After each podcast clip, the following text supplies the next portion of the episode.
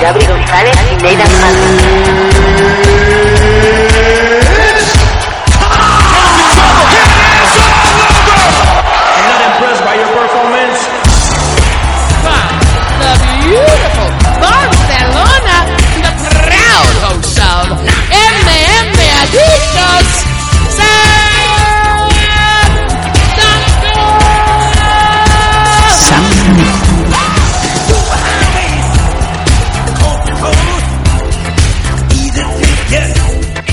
Hola, hola, bienvenidos a todos, MM Adictos, un número nuevo, una nueva edición.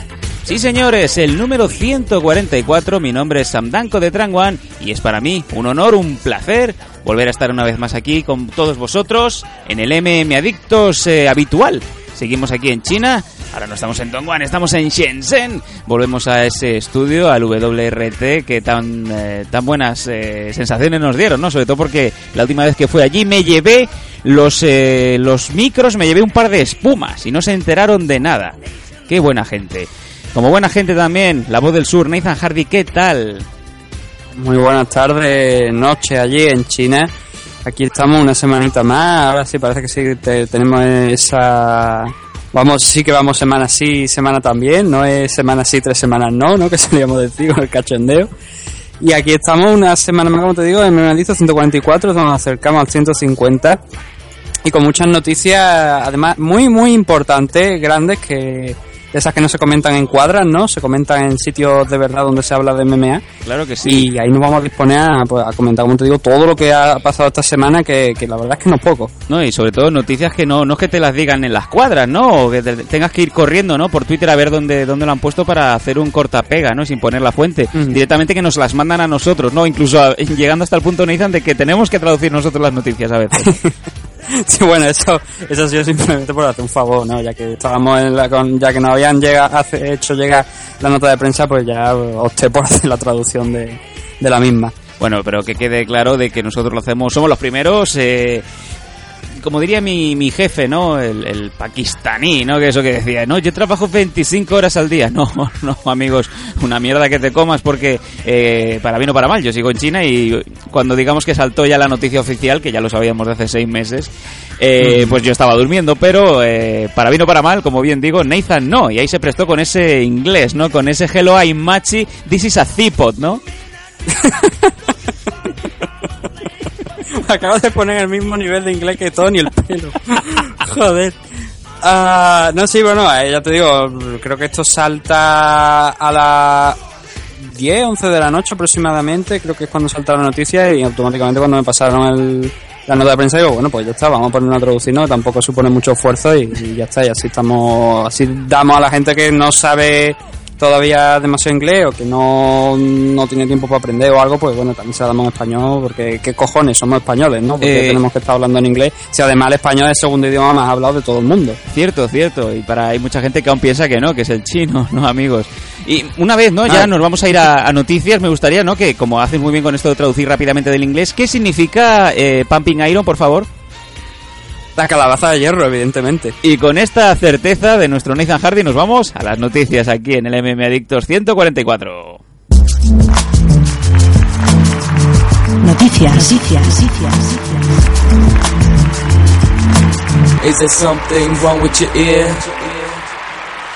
Bueno, pues yo creo que no hace falta decir nada, ¿no? Directamente la noticia que ha saltado durante esta semana, cuando ya se ha hecho oficial, es el anuncio, el anuncio oficial de las World Series of Fighting, WSOF o WSOF, como lo queráis decir, esa asociación que se ha hecho por fin entre la Ansgar Fighting League, la AFL y la mencionada, ¿no? World Series of Fighting Global. Nathan, pues por fin ya se puede decir bien alto, ya se ha hecho la colaboración, ya es un hecho y a partir de aquí, pues todo el mundo a, a remar la misma dirección, ¿no? Y sobre todo a celebrar que por fin ya se han fijado aquí en España. Sí, la verdad es que una noticia muy muy importante. Yo creo que es la mayor noticia en la historia de las MMA nacionales que se haya firmado un acuerdo con una empresa importante como es World Series of Fighting. En este caso en la, en la, en la rama global. Hay que recordar que, bueno, rama global y la rama estadounidense eh, son independientes pero trabajan en, en, en lo mismo. Eh, y como te digo, una gran noticia, ¿no? Que ya veníamos rumoreando, veníamos dejándolo caer desde hacía, como tú bien dices, varios meses que ya conocíamos esta noticia, pero no se acaba todavía de concretar el acuerdo y ya lo, lo supimos por suerte hace un- una semana y a los pocos días pues ya nos dieron la autorización, como te digo, para comunicar la gran noticia que es este acuerdo entre World Series of Fighting Global y, y, y Anga Fighting League aquí en España. Sí, sí, te podía decir eh, tranquilamente que mi ex llevaba ropa de invierno, ¿no? Cuando ya sabíamos la noticia. Un saludo, hija puta. Eh, pues sí, vamos a decir, si, si te parece, la nota de prensa que nos llegó el otro día y que, bueno, que amablemente Nathan Hardy, como bien hemos dicho, tradujo para, para hacerlo oficial. Vamos allá, y la nota de prensa empieza con lo siguiente. Las Vegas, Nevada, 19 de julio de 2016. Las World Series of Fighting Global Championship continúa su expansión global sin precedentes en los seis continentes con el reciente acuerdo de afiliación con la empresa española Ansgar Fighting League, AFL, la cual se convierte en la quinceava organización dentro de World Series of Fighting Global desde el lanzamiento del programa de afiliación a finales de 2015. También se convierte en la cuarta compañía de Europa uniéndose a ICE FC del Reino Unido, Slam FC de Italia y la IRFA de Suecia. El propietario y fundador de AFL, Fran Montiel, nos dice, pues con gran felicidad tengo el placer de anunciar que AFL y World Series of Fighting Global han llegado a un acuerdo entre las dos compañías. Creceremos juntas tanto en nuestro país como internacionalmente gracias a su apoyo. Esto marca el inicio de un nuevo comienzo en las MMA españolas. Es un gran triunfo para nosotros poder contar con World Series of Fighting Global como plataforma digital a nivel internacional. El amigo de Nathan Hardy, el coordinador de afiliados de World Series of Fighting, Zachary Booty Shake Bootsy Harris, añadió... AFL ha dado a las MMA voz en España. Y ahora, World Series of Fighting Global y nuestra familia internacional darán ayuda a las MMA españolas para tener más repercusión a nivel mundial. Estamos muy contentos, todo el mundo está muy contento de hacer este anuncio. Cada vez que encontramos compañías fuertes con un gran talento y podemos mostrárselas al mundo es una victoria para todos, comentó el presidente de la World Series of Fighting, Shawn Michaels Wright. Con nuestra, con nuestra continua expansión por el mundo, los fans tendrán acceso a decenas de eventos que no eran accesibles anteriormente para la mayor parte de los fans, ya que nuestra red de afiliados de 15 y en crecimiento compañías nos coloca en un plano distinto al del resto de compañías actualmente en este deporte. Y ya pues ahora pues también nos meten aquí el- la promoción de la FL10, el próximo show de AFL programado para el 23 de septiembre en Barcelona en el prestigioso Fira de Barcelona. En este evento contará con el main event con la de pelea por el título Welter entre Gerardo Lima, siete victorias, una derrota, y Joao Bonfim, seis victorias, tres derrotas. Los fans de las MMA podrán ver todos los combates, al igual que el del resto de compañías afiliadas, por 4,99 pavos, dólares americanos obviamente, en wsofgc.com. Página que por cierto no funciona según estoy viendo. Eh, ¿De verdad? Sí, no sé, o sea, estarán a lo mejor todavía trabajando en ello, pero bueno, es el detalle, ¿no? Pues solamente tengo una cosa que decir.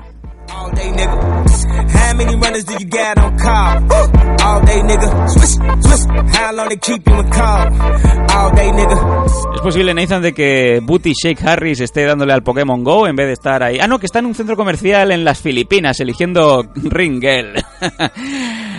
Parece Manaos. En fin, eh, proseguimos. eh, queda un trocito de texto, vamos a acabarlo. El gran objetivo de las World Series of Fighting Global es juntar a los mejores atletas de todos los países y compañías alrededor del mundo para competir en un auténtico y globalmente reconocido campeonato mundial las consultas sobre la media. Bueno, pues aquí hay una serie de gente que, si tienes dudas, pues la NAS Castellanos de World Series of Fighting, ¿no? Por decirlo claro y directo. Bueno, Neiza, pues ya está dicho todo. Eh, mm, a partir de aquí ya, todo lo que venga, pues eh, agradecidos y sobre todo, lo decíamos hace un par de semanas, antes de que saltara ya la banca, luchadores españoles, estar atentos, todos, los que pensabais que ya pues eh, no había nada, ¿no? Como si antes no hubiera nada, pues sí que hay y desde luego se abren las posibilidades muchísimo hasta el punto de que incluso no hace falta no empezar a mandar emails a- hacia afuera ya que dentro de España también va a haber eh, lucha internacional.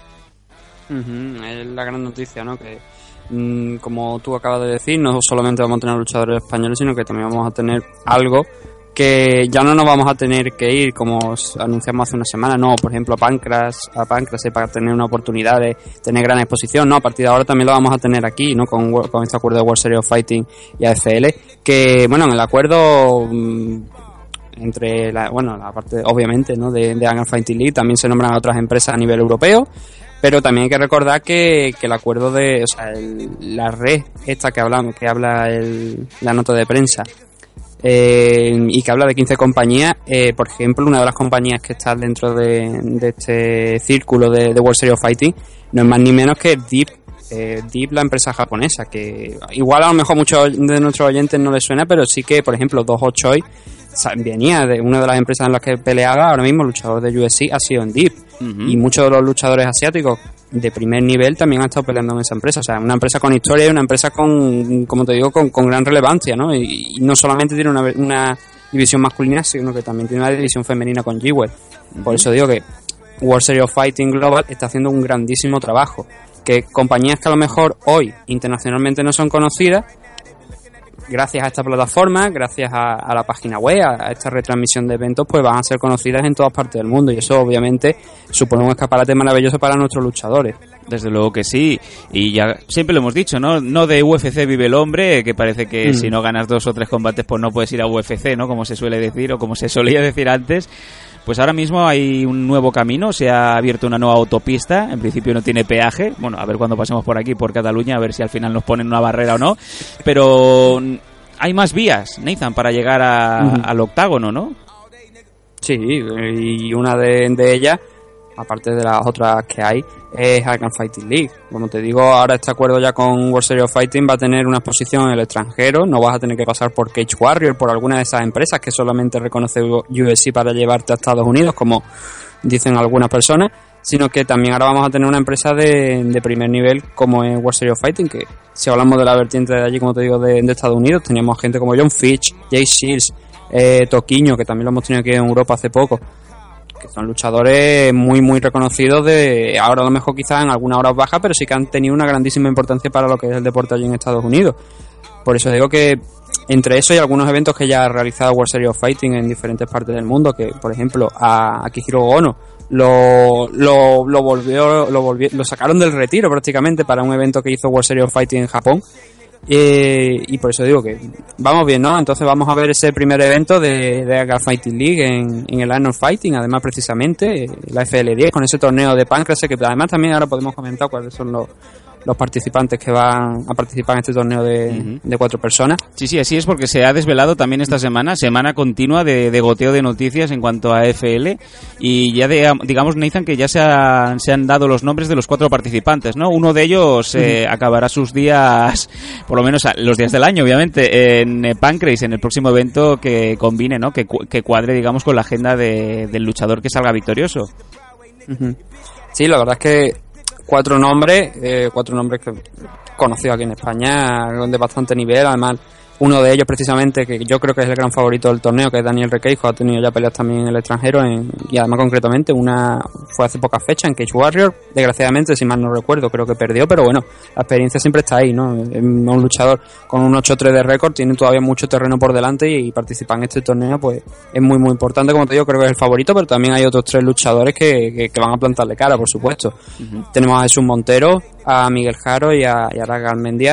Mm, si mal no recuerdo, creo que Jesús Montero ya tuvo un enfrentamiento anteriormente contra Daniel Requeijo, creo que fue él, si no alguien de... sin- estoy hablando de memoria, pero creo que uno de los, de los tres, de los otros tres, creo que ya tuvo un enfrentamiento contra Daniel. No sé si tendremos un rematch aquí, porque creo que los emparejamientos no están dichos cuáles van a ser, pero sí que conocemos, como te digo, los cuatro participantes, que son estos que hemos dicho, y ahí estaremos, ¿no? Eh, En el 23 de septiembre, allí en Barcelona, en el Arnold Fighter, a ver qué, quién es el elegido, ¿no? Pero también hay mucha más car, por supuesto, dentro de este gran evento que se va a celebrar en, en Barcelona.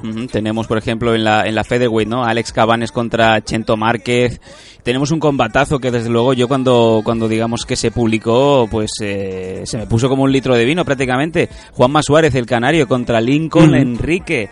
Que es un prospect brutal. Eh, cuando yo hice los comentarios en el AFL9, eh, cuando vi a este hombre pelear, dije, es la, la versión brasileña de Iván Drago, ¿no? De, de Rocky 4. Va a ser un combatazo, desde luego, que nos va a poner a todos eh, al límite del, del asiento, ¿no? También tenemos a Jackson Poleza contra Diego Nogueira. Eh, bueno, el ya comentado, ¿no? Combate de A4, en donde se va a ver quién va a ser el, el ganador. Combate a cuatro, ¿no? a cuatro Torneo, esquinas. Tenemos también eh, en la Featherweight Jay, eh, Jay contra Víctor Kiko Mariño. Y luego también un combate que, que se ha anunciado hace prácticamente unos días, que, que a mí me me ha causado buenísima impresión, sobre todo porque si quieres entrar bien en una FL ya en conexión, en directo con World Series of Fighting, que quieres que la gente pues eh, empiece a comprar ¿no? ese evento en streaming, pues pones a gente que desde luego tiene nombre, ¿no? aparte de Juanma Suárez obviamente, y es el regreso de Ray Bouchardé, el veteranísimo Ray Bouchardé que vuelve una vez más a subirse al octógono contra Héctor Arevalo, el peruano. Eh, viene desde Perú mm, para ponérselo difícil al, digamos, a la emblema, ¿no? Al emblema del eh, MMA Barcelona Team. Un combate que a mí me, llama muchísimo la atención y que quiero verlo con, sobre todo con, con mucho cariño, ¿no? Volver a ver a, a Ray subirse al octógono una vez más. Sí, y además expectante de ver qué, nos, qué es lo que nos puede ofrecer Ray en esta próxima este próximo combate, a ver si tiene esa suerte, ¿no? Y puede hacer frente bien a Héctor Arevalo y llevarse la victoria, porque además, ya te digo, un, ahora mismo con este acuerdo de World Series of Fighting es un escaparate brutal, ¿no? Y es uno de nuestros luchadores más reconocidos, veterano ya de, de muchas guerras. Y vamos a ver si tiene esa suerte, ¿no? De, de vencer a Héctor Arevalo. Bueno, ya veremos cómo se va completando esta car, porque desde luego el caramelo es muy goloso y me imagino que habrá muchos luchadores que ahora quieran llamar a esas puertas y, y tener esa exposición, ¿no? Que, que desde luego se merecen también y que, y que ahora pues con el, digamos, con este barco de las World Series of Fighting, eh, desde luego va a poner eh, todos los ojos mirando hacia España, hacia Barcelona y desde aquí, pues como bien decimos, a por todas, ¿no? Y sobre todo, eh, yo sigo sigo estando muy feliz, eh, yo creo que es una grandísima noticia y esperamos que no sea la única, ¿no? De, de cara a, a 2017, ¿no? Que de hecho esto No, es sí, 2016 de hecho, ya. de hecho, tenemos noticias por ahí de, de MMA nacionales bastantes que, que si te parece vamos a comentarlas, ¿por qué no? Pues eh, sí, claro, ¿por qué no? Aquí está eh, el señor Nathan Hardy, que es el hombre que más sabe de MMA en este país, ¿no? Aquí en la cuadra, Salcedo.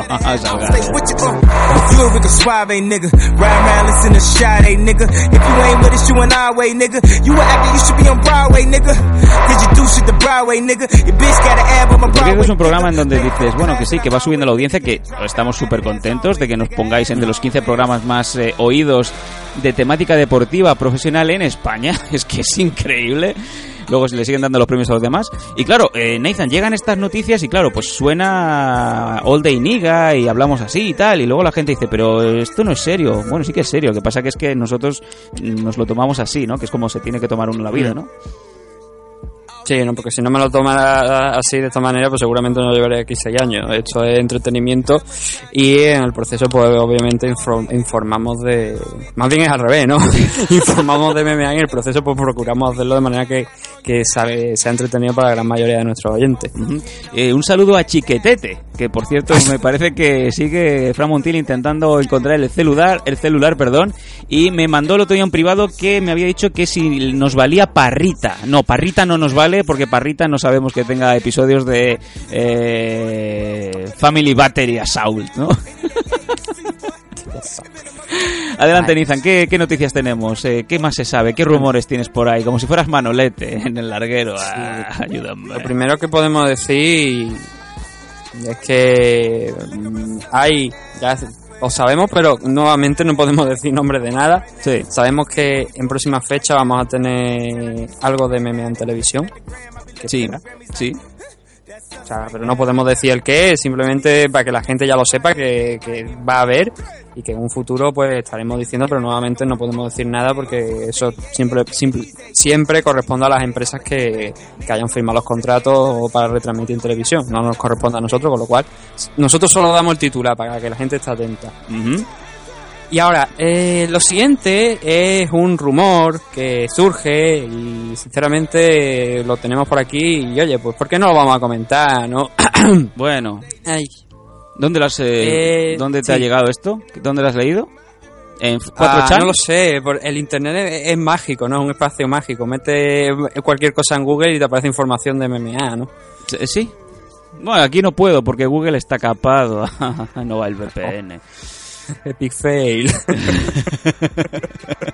Adelante, Nathan. ¿de ¿Qué rumores tienes? Va. Eh, no no va a ser la única noticia. El rumor, Sí. lo que se comenta, y esto repito que es rumor, que no hay que tomárselo a pie juntilla, pero sí que sería que habría un promotor español que no sé si deberíamos...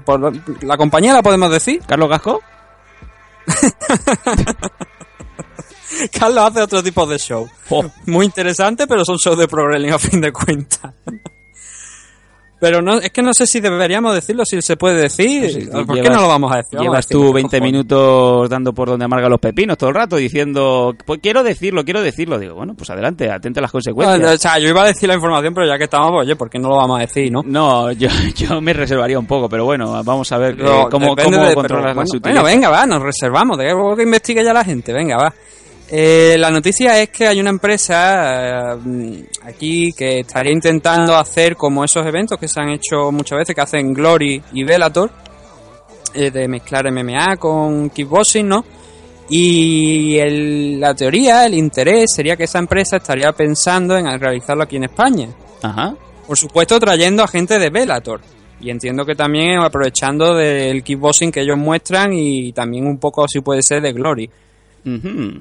Interesante. Sí, es un dato interesante. Ahora podéis poner en vuestra web y en otras redes sociales que Nathan Hardy ha dicho que Bellator viene a España. No, yo no he dicho eso. Yo he dicho que hay un rumor Sí. que dice que podría venir Bellator en conjunto con gente de kickboxing, que Sí. normalmente, como te digo, los eventos suelen realizarse con, en parejo con gente de Glory, eh, que son los subinternacionales, y que además pudimos ver por recientemente, ¿no? En, en Italia mismo tuvimos un ejemplo de ello.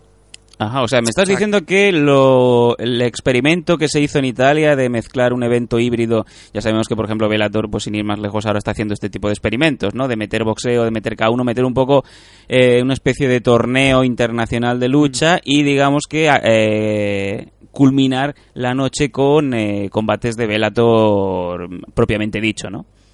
Sí, porque hay que tener en cuenta que Bellator eh, ahora mismo se retransmite en Spike, en Glory, que es la empresa, una empresa de kickboxing, quizá la más importante del mundo, también se retransmite en Sky, eh, digo en Sky, en Spike, con lo cual mm, ambas empresas pues van de las manos, ¿no? Entonces si este promotor español pues consigue ese acuerdo y consigue traerlos aquí, pues yo creo que también es una gran noticia. No, la verdad es que tampoco esperaría una, una barbaridad de grandes nombres, pero oye, la marca de Bellator y, y algún detalle más, pues creo que sí también que sería muy interesante tenerlo aquí en España, ¿no? Ya tenemos a World Series Fighting también, si llegamos a tener a Bellator, pues oye, cuantas más mejor, ¿no? Así que a lo mejor vienen como de que, en un futuro podríamos tener a, los chinos, que no sé quiénes son los chinos dentro de los que han comprado UFC, porque no hay ni un puñetera empresa que, china que haya comprado este dentro del acuerdo de UFC, pero hay gente que tiene, no sé, que vive una realidad alternativa y que le vende información a la gente y aplauden como si fuera aquello de King in the North, ¿no? De King in the North Y- con los directos de los lunes por la noche. Así y, entonces eso, ¿no? Pues también podríamos tener a lo mejor en un futuro si siguen viniendo empresas grandes e importantes a España, oye, pues igual UFC también se fija, ¿no? Dice, oye, pues allí están viendo, ¿por qué no vamos nosotros a explotar que somos la empresa número uno si a las otras compañías les está yendo bien? Desde luego que sí, ahora sí, obviamente quitando, quitando la broma y la parodia, eh, está muy bien el hecho de que se haya empezado, que ya haya una primera firma importante que haya venido, World Series of Fighting, que ya se ha fijado y que ya ha puesto la firma, ¿no? Ha puesto la rúbrica en un papel, eh, lo que se da no se quita, o sea, ahora venís y os fastidiáis. eh, que ya luego descubráis lo que hay en España es otra historia pero yo creo que es una cosa que va a ser muy golosa sobre todo para, para el resto de marcas que se fíen y confíen en apostar por el MMA en España desde luego porque aquí desde hace muchos años hay MMA y de calidad lo que pasa que mira pues por H o por B nunca se han acabado de fijar el hecho de que ya esté la World Series of Fighting eh, puede ser algo que haga que Bellator venga, que pues otras empresas, pues como yo que sé, incluso UFC por fin pueda plantearse el, llegar a acercarse aquí o no, ¿no? Sobre todo si ve que eh, World Series of Fighting funciona y un hipotético caso de que acabe viniendo Bellator o no también funcione, que es lo mejor que puede pasar. No se suele decir, ah, no, es que yo World Series of Fighting no quiero, es que Ben Askren no viene. Ah, pues si no viene Ben Askren, pues ya no voy. Serían capaces, ¿no? Vamos, no sé. Igual no viene Ben Askren y a lo mejor la gente se acude, ¿sabes? Por no ver un combate en el que te puedas dormir. Pero la verdad es que sí, el tema es ese, ¿no? El tema es que van a venir compañías, vamos a tener a World Series of Fighting en asociación con Naga Fighting League y si por un casual viene Bellator, eh, a mí realmente me da igual quién venga, yo creo que es que lo importante es que la compañía venga, haga unos números decentes que inviten a las otras compañías también a venir porque vea que hay mercado en España, que es lo, es lo que tiene que, que haber. El nombre de la marca ahora mismo me da exactamente igual quien fuera, puede ser World Series of Fighting, Bellator, Mm, me da igual, pero si se demuestra que aquí en España hay un mercado suficiente como para que una gran empresa como UFC pues venga y a lo mejor tengamos, aunque sea a través de internet, el UFC Network, el canal me refiero, no el Fight Pass, que tengamos el canal aunque sea a través de internet por suscripción o algo, pues oye, son avances, ¿no? Yo te digo, todo lo que sume a que eh, internacionalmente las compañías se fijen en España es bueno y obviamente este acuerdo con The World Series of Fighting, ya te lo he dicho, creo que es la mejor noticia en la historia de las MMA nacionales porque eso quiere decir que estamos, vamos a conseguir exposición internacional y ya lo decía también precisamente el, eh, la nota de prensa, ¿no? Que eh, Anga Fighting League pues ha, ha supuesto una voz importante en, en las MMA españolas y que ahora iba eh, con este acuerdo de World Series Fighting iba a ser World Series Fighting la que le iba a dar cabida a todas las MMA nacionales a nivel internacional, ¿no? Y has dicho una cosa muy en eso importante. estamos, ¿no? En, en que haya mercado y, y que las grandes compañías pues acaben fijándose aquí de una manera sólida. No simplemente un evento y luego ya no vuelvo hasta dentro de 10 años. Y es muy importante lo que has dicho, Nathan. Yo creo que es la base de la madre, ¿no? Esa reina madre alien que te va a poner esos huevos es muy importante. Que esto no va a ir en piloto automático, desde luego, porque ahora es cuando la parte del fan, la parte del espectador, la parte del compañero de gimnasio va a estar más relevante que nunca. Es muy importante eh, quitarse de encima los prejuicios, los, eh, las, como dices tú, el rey del norte con el rey del sur, estas cosas, ¿no? Que no nos importan ni nos interesan para nada. Es muy importante, sobre todo, que la asistencia sea un hecho, que se llenen los estadios, que se llenen los pabellones, que se llenen los recintos. Es muy importante. Se llame World Series of Fighting, se llame AFL, se llame HDH, se llame como se tenga que llamar. Porque luego esto es lo que hace que la- las empresas se fijen. Y te voy a poner un símil Eh, que... Sí, sí, te voy a poner un símil que...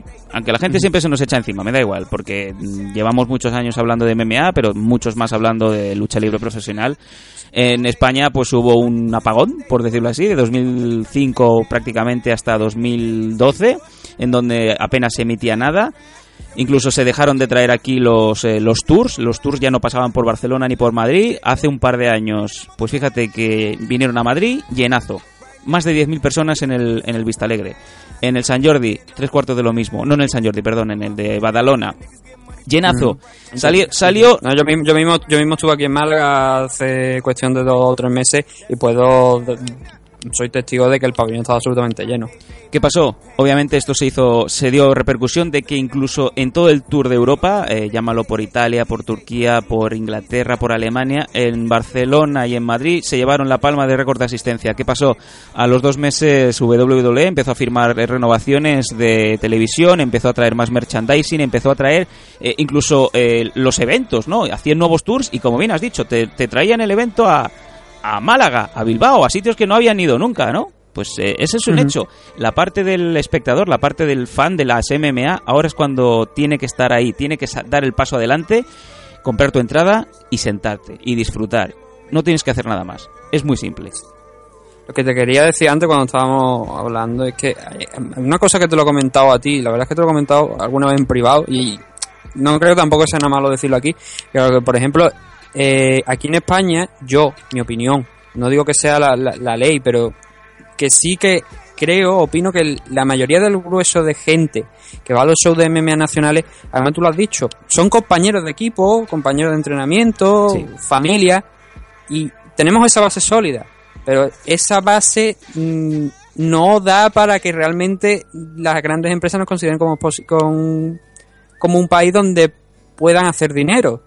Para eso necesitamos al, al- a todo el otro público, eh, el público que no mire eh, realmente la CAR, sino que piense que va a haber un show de MMA, porque mm, yo, hombre, obviamente entiendo que si habrá gente que diga, oye, pues a lo mejor no me apetece gastarme 20 euros, yo qué sé, porque no tienen suficientemente una buena cultura en el tema del- del- de las MMA nacionales, como para decir, oye, pues a lo mejor no me apetece ver a Rey Busadé, pero oye, Rey Busadé aquí en España es una leyenda. Es un luchador que, que tiene un, un historial grande, que es un veterano, es un gran maestro. Y, y aunque no, no, no, no tiene el nombre de Anderson Silva. Obviamente no ha peleado nunca en UFC, pero eso no significa que sea ni peor ni. Hombre, a ver, obviamente estaba ya hablando del mejor luchador de la historia, ¿no? Uno de los mejores luchadores, Anderson Silva, ¿no? Pero lo que quiero decir es que hay que apoyar a los de aquí, que no sim- simplemente porque no sea Anderson Silva no voy a decir, "Ay, pues ya no voy al evento, no. Oye, pues igual luego vas al evento y te has entretenido más que a muchos eventos de los que puedes ver a través de tu ordenador o, o comprando el pay-per-view de UFC. Hmm. No, no, eh, tienes toda la razón. Resumiendo, es eso. eh, si te gustan las MMA, te gustan, eh, lleve la camiseta que lleve, lleve el calzón que lleve, eh, llevando el equipo detrás que lleve, ¿no? Ya está, disfrutas el deporte, disfrutas la, el enfrentamiento, disfrutas la- las transiciones, lo disfrutas todo. Y quitando ya este mini sainete, ¿no? Este pequeña, esta pequeña, de- este pequeño debate que hemos montado aquí entre lo de siempre, ¿no? Hay que apoyar las MMA en España más que nunca. World Series of Fighting ya se ha fijado, es posible que Bellator se acabe fijando. Eh, hay que seguir, hay que seguir ahora más que nunca. eh, promocionar esto, eh, el boca oreja que se ha hecho toda la vida y oye, mm, comprar el, evento en el AFL10, comprar lo que tenga que venir, o sea, aporta, aporta y demuestra que realmente el esfuerzo que están haciendo todos los promotores de España, los que se ven y los que no se ven, pues eh, tiene una buena finalidad, ¿no? Que es establecer de una puta vez este deporte aquí, pero no solo aquí, que se ve desde fuera también, como algo que es calidad, que no se pase España por encima, ¿no? Que es lo que nos pasa siempre. Cuando vienen los, los vuelos directos de, de Estados Unidos, no paran nunca en Torrejón de Ardoz a repostar, ¿no? Ni eso ya. El otro día, el otro día estaba viendo precisamente que también es la visión que tiene, creo, mucha gente del deporte aquí en España. Pero de, obviamente gente que no, no, no conoce realmente el deporte ni los valores que, que transmite las MMA y el compañerismo que hay. Eh, creo que era el entrenador de una selección latinoamericana de fútbol. No sé si ha escuchado el comentario, pero dijo que, que lo- hablando el, el tipo en rueda de prensa que puso la televisión y vio un combate de UFC o algo así y, y dijo que eso no era deporte, que eso era un, un deporte para criminales, era una forma de, de meter criminales, ¿no? Y tristemente creo que gran parte de este país ve eh, las MMA de esa manera que, que este entrenador latinoamericano pues la, la definió, que obviamente yo para nada estoy de acuerdo y creo que está muy muy equivocado, ¿no? Y además yo creo que incluso en determinadas ocasiones vemos que hay más compañer- compañerismo en el mundo de las MMA que precisamente en el fútbol. Sí, Pero bueno, eso ya, ya como ya te digo es cuestión de opiniones, ¿no? Pero simplemente ese detalle que yo creo que, por desgracia, estamos tan atrás. Y algunos reportajes de televisión, eh, tú sabes bien cuál, cuál Bueno, qué reportaje estoy hablando. madre mía, nos estamos yendo muy atrás ya, ¿eh? pero sí. Sí, sí, nos estamos yendo muy atrás, pero es que creo que es necesario porque hemos evolucionado, pero para ver esa evolución tenemos que mirar para atrás. Y creo que esa, ese reportaje que hizo esta persona, por llamarlo de alguna manera, creo que hizo bastante daño al, al tema de, las MMA. Sobre todo porque era un, un momento en el que no había tanta difusión, como por ejemplo ahora tenemos a Enrique en USC, hemos tenido a Ner, eh, Irene Cabello que también estuvo participando en la ronda previa de Ultimate Fighter y todos los luchadores que tenemos internacionalmente. Pero hubo una parte, obviamente, una parte oscura en el mundo de las MMA aquí nacionales y que esta gente, o sea, por oscura me refiero que no tenían tanta difusión y que esta gente en televisión pues se encargaron de enterrar. Ahora por desgracia hemos evolucionado un poco y parece que ya cada vez esto va más para arriba, sobre todo parte apoyado por lo que es el auge de, de USC, ¿no? Que, que obviamente está haciendo una labor internacional no solamente para dar a conocer su, su empresa, sino también el deporte. Y eso, estamos creciendo, ¿no? Pero no hay que olvidar que se ha hecho mucho daño en tiempos anteriores. En- no solamente desde el punto de externo, sino creo que también algunas partes internas han podido llegar a hacer en algún momento, sin ser conscientes de ello, un poco de daño a lo que eran las MMA aquí en España. Pero, como te digo, por suerte estamos evolucionando, estamos creciendo y ahora hay que apoyar más que nunca aquí en, nuestro país el, el deporte, eh, como te digo, siempre desde la base, que son los que en un futuro van a dar salto a las grandes compañías. Desde luego, las palabras de Nathan Hardy, que más que menos ya las conoce, eh, pues eh, suscribo punto por punto, coma por coma, todo lo que nos ha comentado Nathan. Desde luego, ahora es la hora de sumar, sobre todo es la hora de, de juntarse y empezar a, a sacar beneficio mutuo entre todos, ¿no? Porque sumando es realmente como triunfas y no dividiendo como se ha estado haciendo muchos años, ¿no? Creo que ha quedado todo claro. Eh, nosotros hemos cumplido nuestra parte, dar la exposición eh, que merece este gran anuncio, apoyar desde el primer día tanto a Fran como a cualquier promotor que, que, pues, quiere hacer algo en España, quiere mm, sacar esto adelante y los micros de MM Adictos siempre van a estar abiertos para precisamente eso, ¿no? Pues para que entre todos veamos cómo el MMA en España triunfa y se pone en el mercado internacional como merece. Así que si te parece, nos vamos ya a la siguiente noticia, dejando atrás aquí esta gran noticia anterior, la firma, la colaboración entre la Asgard Fighting League y la World Series of Fighting Global.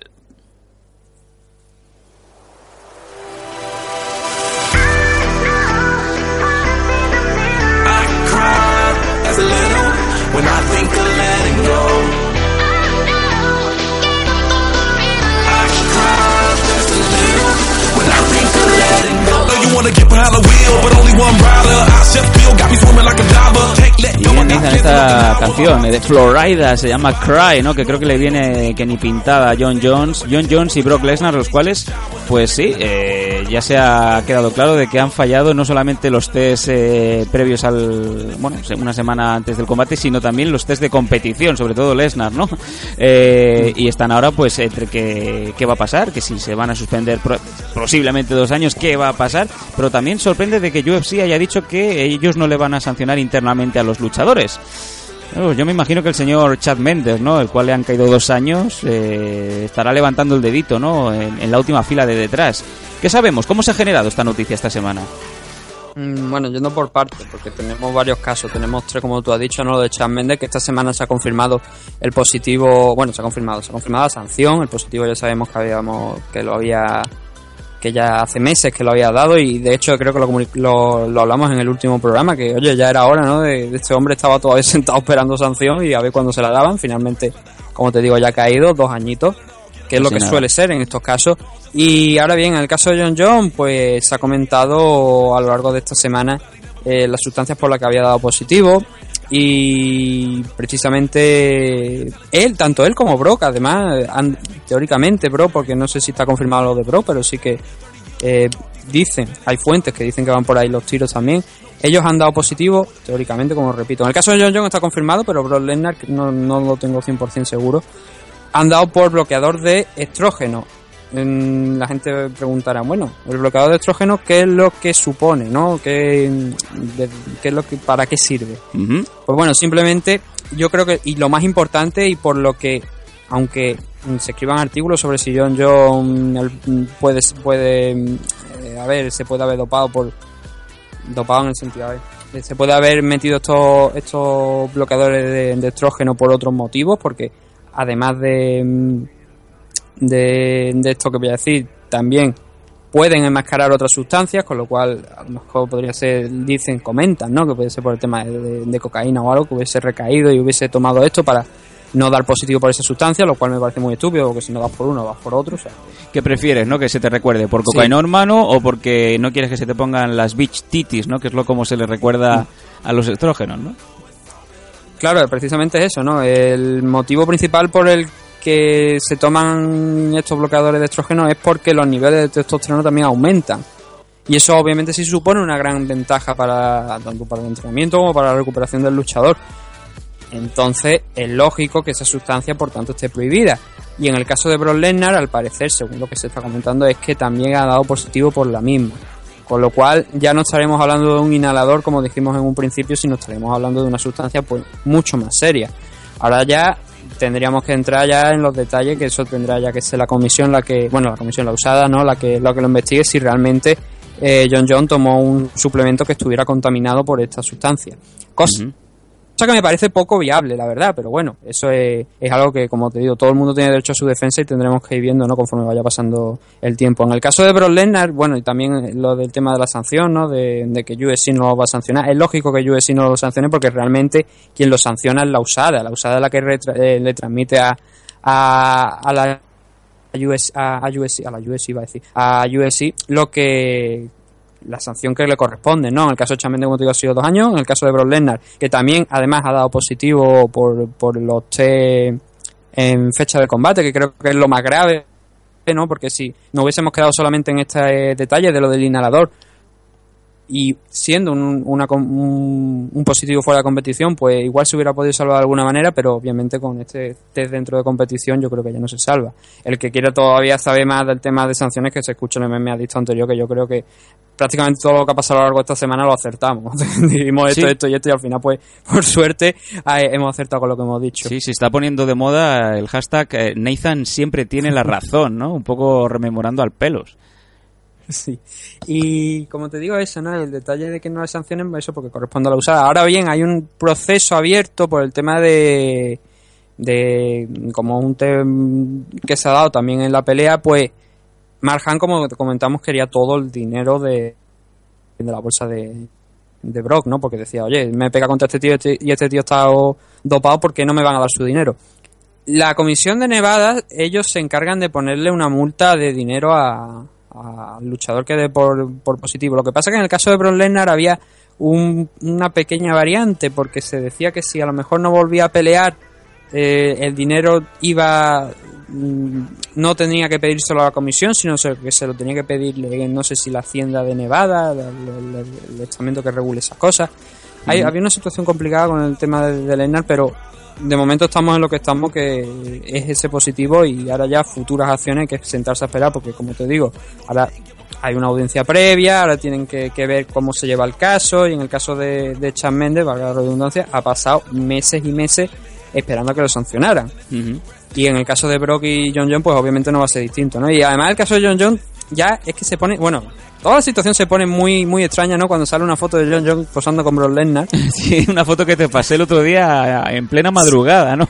Una foto que te puse de título QQ, ¿no? Sí. E incluso Mark ha añadido, bueno, la, la ha subido al Instagram, no sé si lo, lo haría él o, o lo haría un fan, pero ha añadido un punto más que es Chan Mendes apareciendo por detrás también de la foto. pero a lo que yo quería ir, ya como nota así curiosa de, de todo este tema, es que no solamente John John da positivo, sino que se ve que es un problema de familia. Perdón. Porque el hermano, que juega en, en el equipo de, de, de Indianapolis, de los Colts, de la NFL, también ha dado positivo por, por sustancias dopantes y le han caído cuatro partidos de suspensión. Así que, oye, yo veo que si Hollywood quiere hacer un guion sobre los hermanos John, yo creo que más, más mejor oportunidad que esta no va a encontrar, ¿no? Hermanos de, de pets, hermanos de, de, de, de, test antidopaje, ¿no? Los Pet Bros. Sí, Pet Bros, mira, eh, ya tienen hasta el, no- hasta el título de la película. No, pero es curioso, Nathan, cómo qué rasero tan diferente, ¿no? En la NFL, NBA, en la MLS, que son ligas profesionales. Digamos que el tema de las sanciones deportivas por dopajes, por eh, cocaína, por otro tipo de, de drogas recreacionales, que eran, quedan en mero en mera suspensión de 3 4 partidos como mucho. Bueno, a no ser que sea como el partido aquel de Ron Artés, ¿no? Que se fue por las gradas pegándose con todo el mundo, entonces ahí sí, ¿no?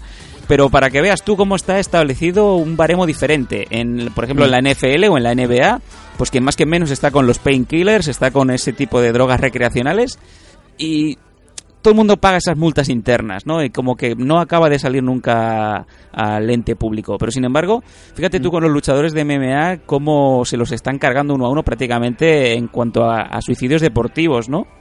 Chad Méndez, Sí. dos años, eh, cuando vuelva ya tendrá más de 33 años y habrá frenado tranquilamente eh, su, su posición actual en su división. Recordemos que es una división con cuatro luchadores y poco más. Chad Méndez podía ser el quinto.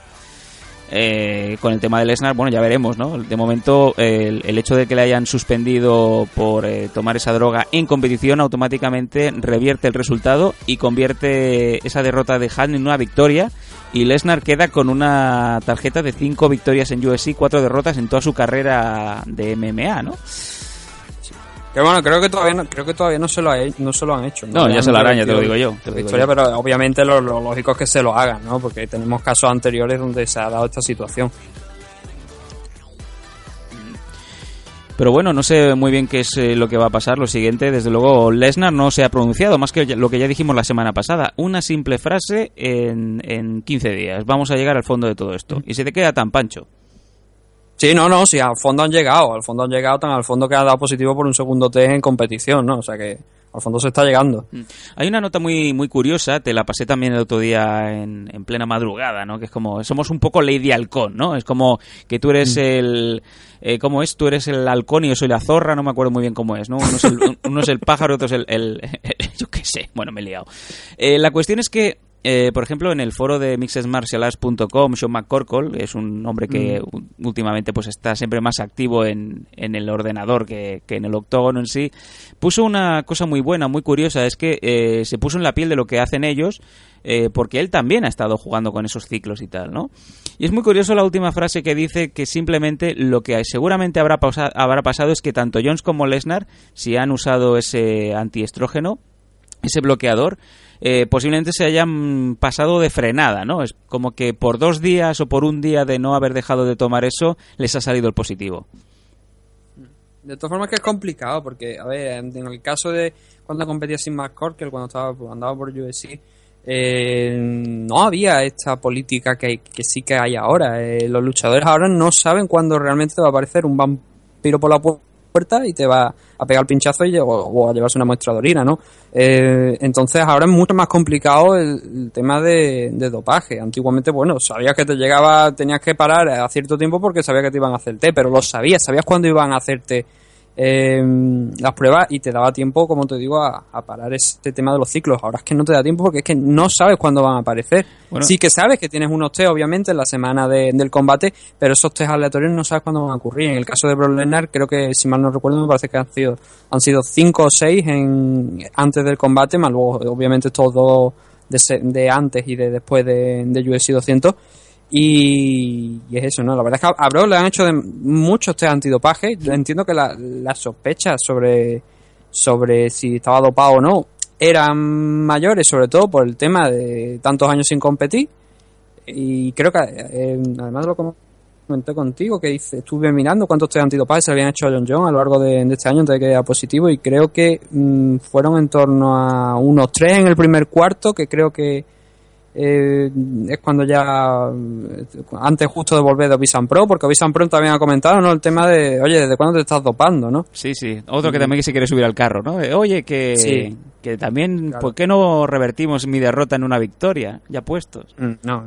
Y en aquel momento creo que el- a John Jones creo que se le habían hecho tres, antido, tres test antidopaje y no había dado positivo, ¿no? Entonces, era el, el, el que salga Obisan Pro a decir, oye, esto, no, no, lo siento, no. No, tú no, tú estás fuera de, de rango.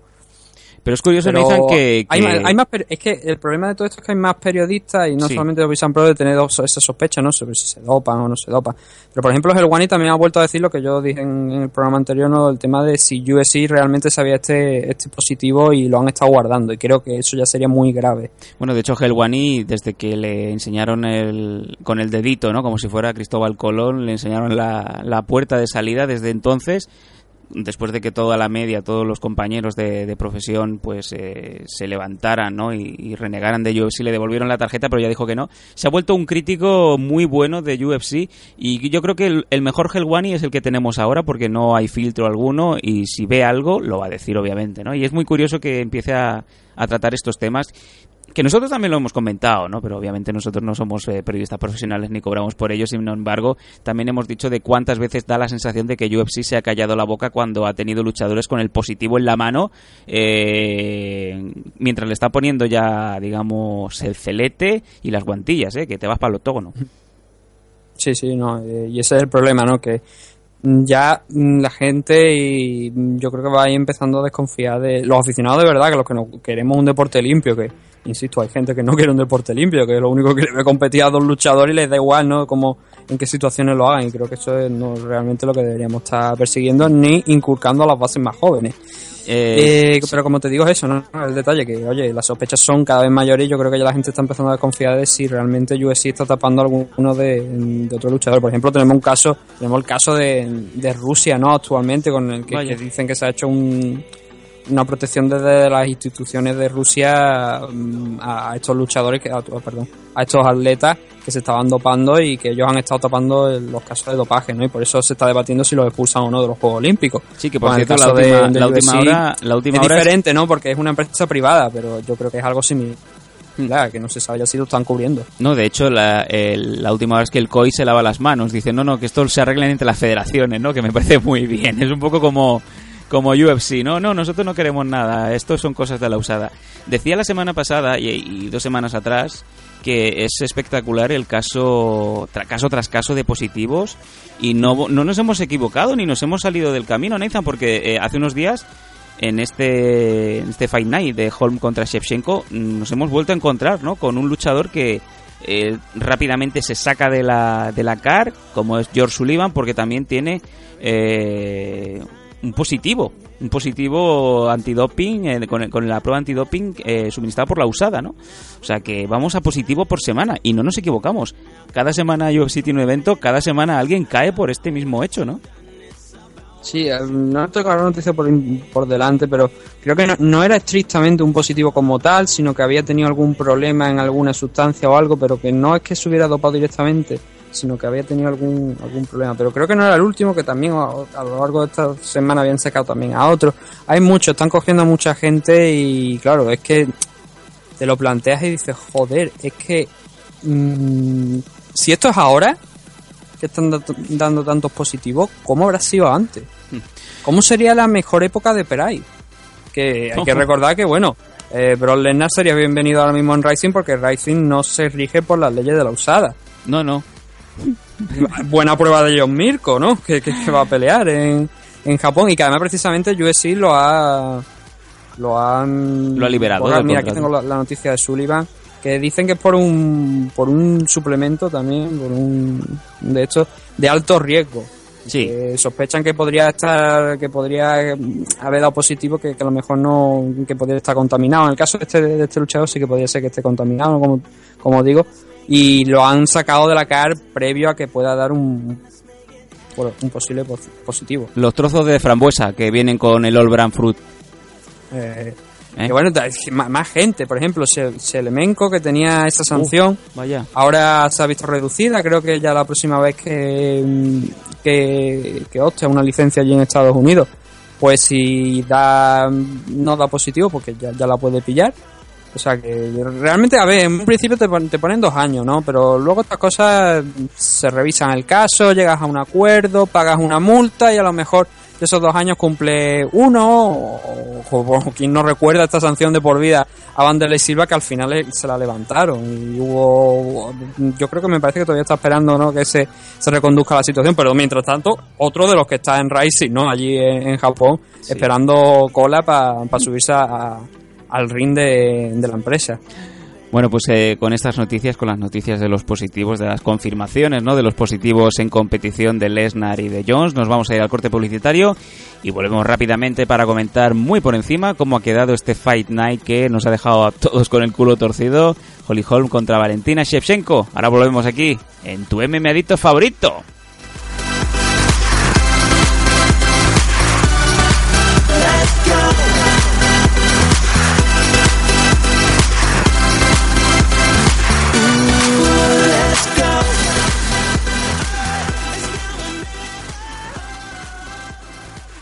Radio 4G USA.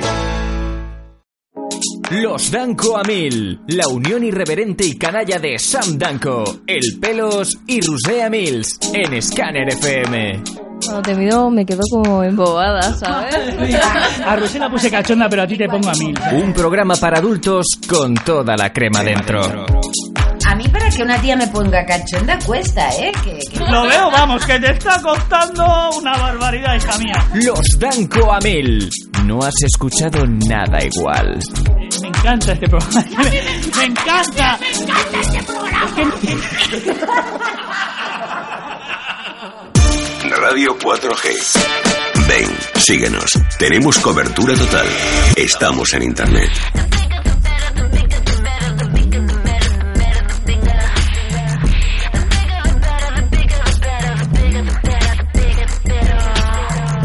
Me pica la pera, me pica la pera. Y aquí estamos en MM Adictos, pasándolo bien, disfrutando como siempre, trayéndoos eh, las noticias de última hora, lo de aquí, lo de allí, lo de todas las partes. MM Adictos.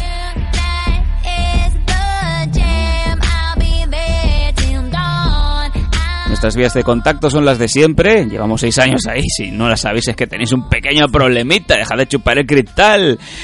Arroba mmadictos, facebook.com mmadictos. También hay página eh, exclusiva, una página dedicada al podcast en Facebook, en mmadictos. Evox, eh, iTunes, Stitcher, Stacher, Radio 4G, La Pelota FM y muchas más. La pelota pasó a la historia. Nos hemos cargado una radio, nosotros seguimos aquí, ellos ya no.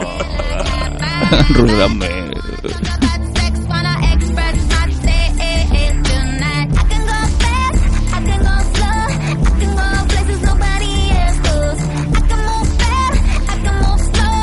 Venga, que ya volvemos. Desde luego es un placer poder eh, estar a 10.000 kilómetros de, de vosotros, de Nathan Hardy, eh, y sin embargo pues poder tener la rutina habitual de programas. Luego estamos ahí todos en, en España y no hay manera de, de poder programarnos. es increíble.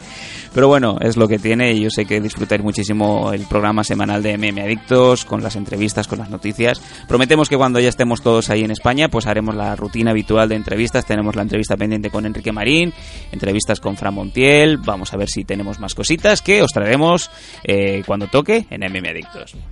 Mientras tanto, vamos a comentaros muy por encima el Fight Night que tuvimos anoche, este Holly Holm contra Shevchenko, UFC on Fox, que se celebró en el United Center de Chicago y que desde luego pues eh, hay de todo, desde luego, pero casi todo son sorpresas. Vamos a pasar desde abajo hasta arriba, Niza me para donde lo considere, así que vamos allá. En la heavyweight, Luis Enrique, que no es el entrenador del Barça, eh, se cepilló a Dimitris Smoliakov por su misión, una Raid Naked Choke, lo cual en heavyweights me sorprende muchísimo, Nathan, que no, que no sea por KO, sino por sumisiones. En la featherweight, Jason Knight ganando a Jim Allers por split decision. En la welter, Alex Oliveira ganando a James Moonstary también por decisión unánime. En la lightweight, Michael Praceres ganando a GC Cottrell por decisión unánime. En la welter, Kumaru Usman ganando a Alexander Yakolev por decisión unánime también. Y una decisión unánime más que nos vamos a comer, en este caso en la featherweight, Darren Atkins ganando a Godofredo Pepey. Y en el último combate de la preliminary, Eddie Winland en la Bantamweight ganando a Frankie Sainz por TKO. Y está, está buena, está, ¿Sí? es una victoria buena, la verdad, para, para Eddie Wildland, que no estaba demasiado bien últimamente, eh, pero que siempre es un luchador que da combate interesante, como precisamente hace en este enfrentamiento. Y ya te digo, buena victoria porque le vuelvo a situar en, en, el camino adecuado, en el camino de la victoria y vamos a ver que, cuál es el futuro para Eddie Wildland, sobre todo una división Bantamweight que oye, va necesitando sangre nueva, ¿no? Desde no luego. siempre los Uraya Faber, TJ Dillashaw y compañía. Sí, desde luego. Además, eh, Eddie Wildland que se llevó la Performance on the Night, 50 mil dólares, que va muy bien, pues para arreglar la piscina, ¿no? Cuando tienes agujero. en la main car, un combatazo, desde luego, una sorprendente Felix Herrick en la Strawweight Division, en la división paja. Un saludo, Gabri, ganando a Kaylin Curran por Rear Naked Choke. Una Felix Herrick que bueno, sorprendió a propios extraños, no solamente por el cambio físico que ha sufrido, más fuerte que nunca. Parecía la, la, la hija de Lufe Rigno en eh, la calabaza de hierro. Y qué decir, Nathan, desde luego una victoria que le hacía falta a Henry, sobre todo para callar bocas y en este caso pasando por encima de la hawaiana. Nada que decir, nada que reprochar al Little Bulldog. No, el problema quizás lo que sí se puede decir es que la rival no era de demasiada importancia. Eh, es una luchadora de UFC, eso no, no lo niega nadie, pero sus últimos cuatro combates, incluyendo este de con Félix, han sido tres derrotas. Eh, entonces, no era lo más adecuado, pero oye, siempre necesitas un combate de vez en cuando más sencillo, sin un rival que esté tan arriba en los rankings para volver a, encontrar la forma y volver a tener opciones de, hacer algo. Y en el caso de, de Feli, después de esa derrota contra Paige Van Zandt, pues creo que le ha venido muy muy bien esta victoria y vamos a ver si echa un poquito al lado, ¿no? Esa imagen, esa esa sí, esa imagen que tienen las redes sociales eh, de a veces de querer llamar demasiado la atención, como sí. la señorita Magana, ¿no? Que no hace otra cosa más que llamar la atención últimamente. Y bastante, de manera bastante desagradable. Hmm. A postillería. Y, sí, y por eso te digo que a ver si Félix deja ese, eso a, a un lado y puede hacer cosas grandes que en lo que es lo suyo, ¿no? Que al fin y al cabo es la, el mundo de las MMA. Y ahí es una nota importante porque el problema que tiene Félix Herrick no solamente lo que le cuesta quitarse esa imagen que ya se gana por méritos propios, ¿no? De, de- prácticamente de attention whore. El problema es que cuando le toca pelear con luchadores que están por encima de ella en su ranking, nunca acaba de, de, de pasar por delante, ¿no? Ya le pasó con Tecia Torres, le ha vuelto a pasar con Paige Van Sant, Carla Esparza, ¿no? En 2011 también perdió con ella. Es como que le falta una victoria real contra alguien muchísimo mejor, ¿no?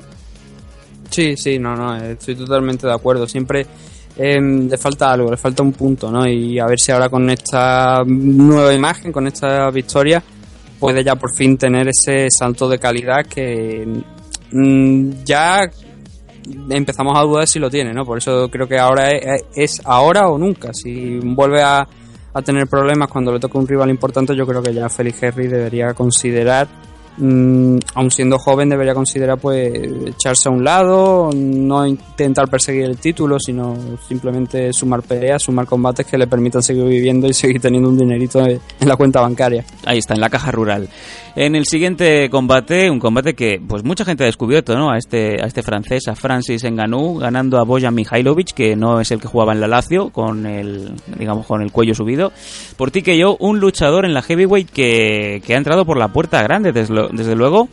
Y además un luchador que ha tenido mucha historia durante la semana, no solamente por su historia, ¿no? Es el luchador que sale del, de su Camerún natal con una mano delante y una mano detrás, un luchador que ha sido mendigor prácticamente en Francia Sí, hasta que digamos que alguien confía en él, le dejan entrenar en el MMA Factory de París, le dejan dormir ahí. Además es una historia muy curiosa, Nathan, porque eh, le digamos que le dan el, el equipamiento, las guantillas, le dan el- la ropa y tal.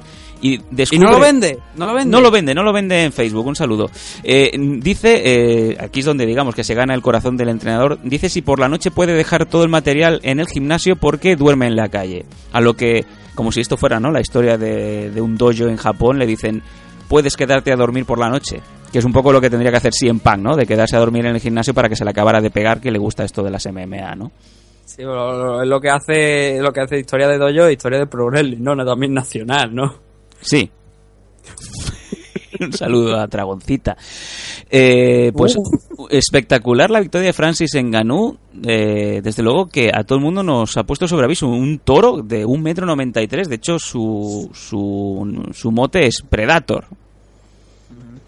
Eh, ah, bueno, aquí tenemos España Paco Predator, que, la verdad es que le perdí la pista. Después de una gran época que lo, lo seguimos y vimos que, era un luchador impresionante, de un gran tamaño, pues lo perdimos, ¿no? Eh, Y, aquí en esta ocasión pues tenemos otro pre- otro Predator, ¿no? A, a Francis que la verdad, oye, impresionante, te lo ves en la imagen que, retransmit, que, que, que transmitía ayer, una tranquilidad sin apenas, sin precipitación ninguna y cuando soltó las manos pues allá fue el pobre Boyan a- al suelo, ¿no? La verdad, y en tema de físico tú también dices, este hombre podría entrar dentro de la categoría de lo que decimos de, de se suele decir, ¿no? En cierto mundo de BBC, ¿no? Y no estamos hablando de la cadena eh, británica. ¿Y qué quiere decir BBC? ¿En serio me vas a decirlo? Es que no sé qué es BBC. Big Black Cock. Nathan Harvey, por favor. Por eso te lo digo, te lo ves tan grande y se entra dentro de esos estándares, ¿no? Y no, fuera de coña, la verdad es que es muy, muy, muy impresionante este luchador. Sí, sí. Ahora, como que dejarlo que siga subiendo, que siga teniendo ahora ya empezando a tener algunos que otros combates importantes y, y ver si puede superar a Chick Congo, oye, ¿por qué no? El, el último gran luchador, eh, bueno, aparte con el permiso de Daniel Cormier, pero que actualmente con- compite en la, en la división heavyweight. Y además, eh, una fue cosa, Chick Nathan. Congo en su momento. Hmm. Mm, y a ver si, oye, también Francis pues puede ponerse al nivel de, de, de Chick Congo y volver también eh, otro luchador francés importante en la categoría. Sí, y que no sea un gate opener como era Che Congo, ¿no? Que al final No. se tuvo que ir a Bellator, digamos, a, a hacer dos victorias seguidas. Sí, sí, no, hombre, por supuesto eso, ¿no? Que, que- que llega más de lo que de lo que llegó Congo en, en UFC, que tenga sus oportunidades y oye, yo creo que por físico lo tiene, vamos a ver si por técnica la sigue desarrollando y, y puede, podemos verlo en un par de años o peleando contra los mejores de la, de la categoría. O si no, a Bratchers, que como bien has dicho BBC, Francis enganó, y ya lo decía Nelly Furtado en el tema, de Bigger the Better. a ver el Zipot.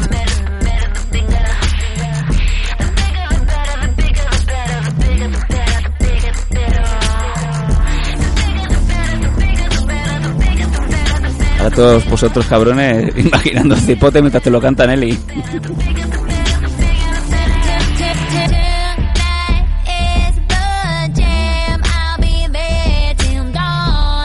Venga, seguimos subiendo eh, en el co-main event. Edson Barbosa ganando a Gilbert Meléndez por decisión unánime. eh, doble triple 20, eh, 30-27 y un 29-28. ¿Sorprende o no sorprende la victoria de, de Barbosa en la lightweight sobre el niño? Eh, ha evolucionado mucho, desde que yo por lo menos lo vi la primera vez en USC, eh, Edson ha evolucionado mucho y no es sorpresa la estrategia con la que salió, eso sí que no es sorpresa. Quizá la victoria sí que puede llegar a resultar llamativa, pero también si pones en balanza la situación actual de Gilbert Meléndez, que lleva un año parado y además no, hasta ese entonces, bueno, hay que recordar que fue por, por temas también precisamente de dopaje, que mm, como te digo, llevaba un año parado, no había tenido una buena racha en aquel momento, pues igual no sorprende tanto, ¿no? Poniendo eso, como te digo, en una balanza. La estrategia de Eson creo que es sencillamente espectacular, a base del esquí, además creo que lo comentaban en, en los comentaristas, Joe Rogan creo que lo comentaban, bueno, sí, era Joe Rogan me parece, y Mike Goldberg, eh, lo, lo, lo decían que mm, había sido uno de los pocos luchadores que tenía dos tickets Joe por Lesky, por lo cual lo, ponía muy bien, ¿no? Y, así fue, Lesky, Lesky, Lesky, patadas a las piernas de, Gilbert que acaba el combate pues prácticamente sin poder apoyar cojeando y aún así Gilbert tuvo sus opciones, ¿no? Pero creo que ya en el tercer round con todo ese castigo encima era Meléndez clavado en el centro y hecho un- moviéndose alrededor en círculo porque obviamente había desactivado el movimiento de Gilbert y al desactivarle pues ya le, le quitaba mucha, mucho de- del peligro que podría tener Meléndez. Y hay que tener en cuenta a Edson Barbosa, sobre todo eh, victorias eh, las últimas dos sobre Anthony Pettis y Gilbert Meléndez, nombres muy grandes hace pues un par de años, Nathan. Eh, Y ahora mismo, como tú bien dices, son dos, dos victorias muy, muy importantes. Luchadores que sí que es verdad que no están en su mejor momento de forma, pero que siguen teniendo el nombre. siguen Tú sigues pudiendo mirar la carrera de, Anthony Petty hacia atrás y decir que ha sido campeón de UFC. Y en el caso de Gilbert Melendez, pues lo mismo con, con Strikeforce, ¿no? Entonces, o sea, grandes, grandes nombres, ¿no? Grandes victorias para, para Edson. Y oye, ahora importante que le pongan un rival adecuado, que demuestre si realmente tiene lo que tener, tiene lo que, lo que tiene que tener para, para estar en una parte importante, porque es, este lo comentábamos con Felix Henry, pero en el caso de Son Barbosa, cuando hay veces que le han dado también un rival importante y al final no ha conseguido la victoria y siempre se queda en ese combate que le puede dar, le puede abrir las puertas, igual no de un title show, pero sí de un combate contra los cinco primeros del ranking de la división y a ver si ahora es el momento definitivo de, en la carrera de Soma Barbosa para conseguir ese objetivo.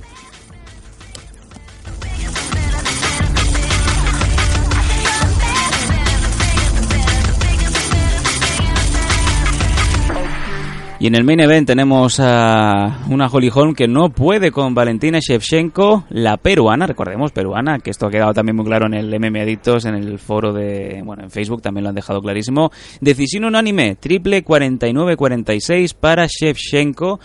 Una victoria, Nathan, que desde luego ha descolocado los planes de, de mucha gente que veía la victoria de Holly Holm como algo prácticamente seguro, ¿no?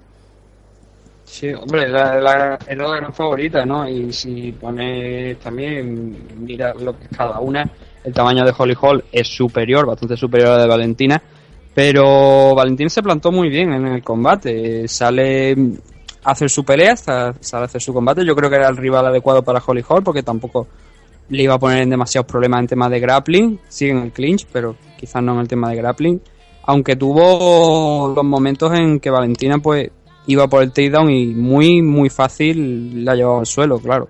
Cuando una luchadora más pequeña que tú te lleva tan fácilmente al suelo, eh, no es por tamaño, es por técnica mayormente, en, gran grado, ¿no? Y entonces mm, me sorprendió eso, ¿no? Que, que Holly no tuviera capacidad de defenderse contra, contra los takedowns de Valentina. Y luego a- en la hora del striking yo creo que Holly, opinión personal, no estoy diciendo que sea así, pero eh, creo que mm, iba precipitada porque yo creo que empezaba a estar frustrada porque veía que cada vez que intentaba entrar Valentina la le respondía con un counter y saliendo de- del, sitio y las veces que Valentina llevaba la iniciativa impactaba y Holly apenas sabía de, de dónde le venían y yo creo que empezó a frustrarse poco cada vez un poquito más.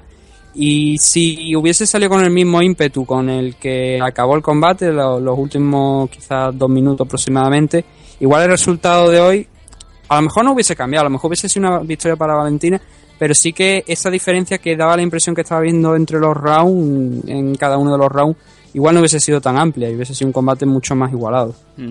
Campeona de kickboxing, campeona de Muay Thai, eh, con un 2-0 de récord profesional de boxeo.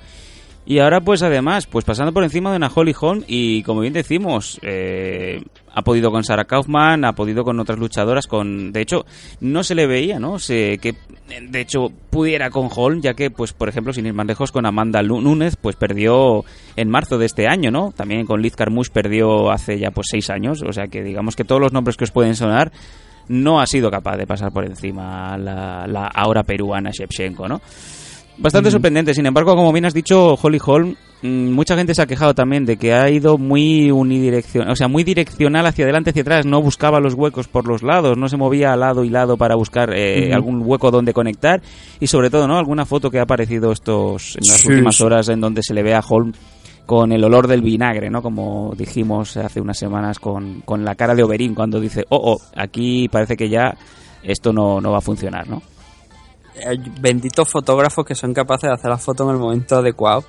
Y Domenech. es precisamente ese momento donde, donde, sale, donde se pone, como tú bien dices, en blanco y negro y suena esa voz que dice It was at this moment when Holly knew up.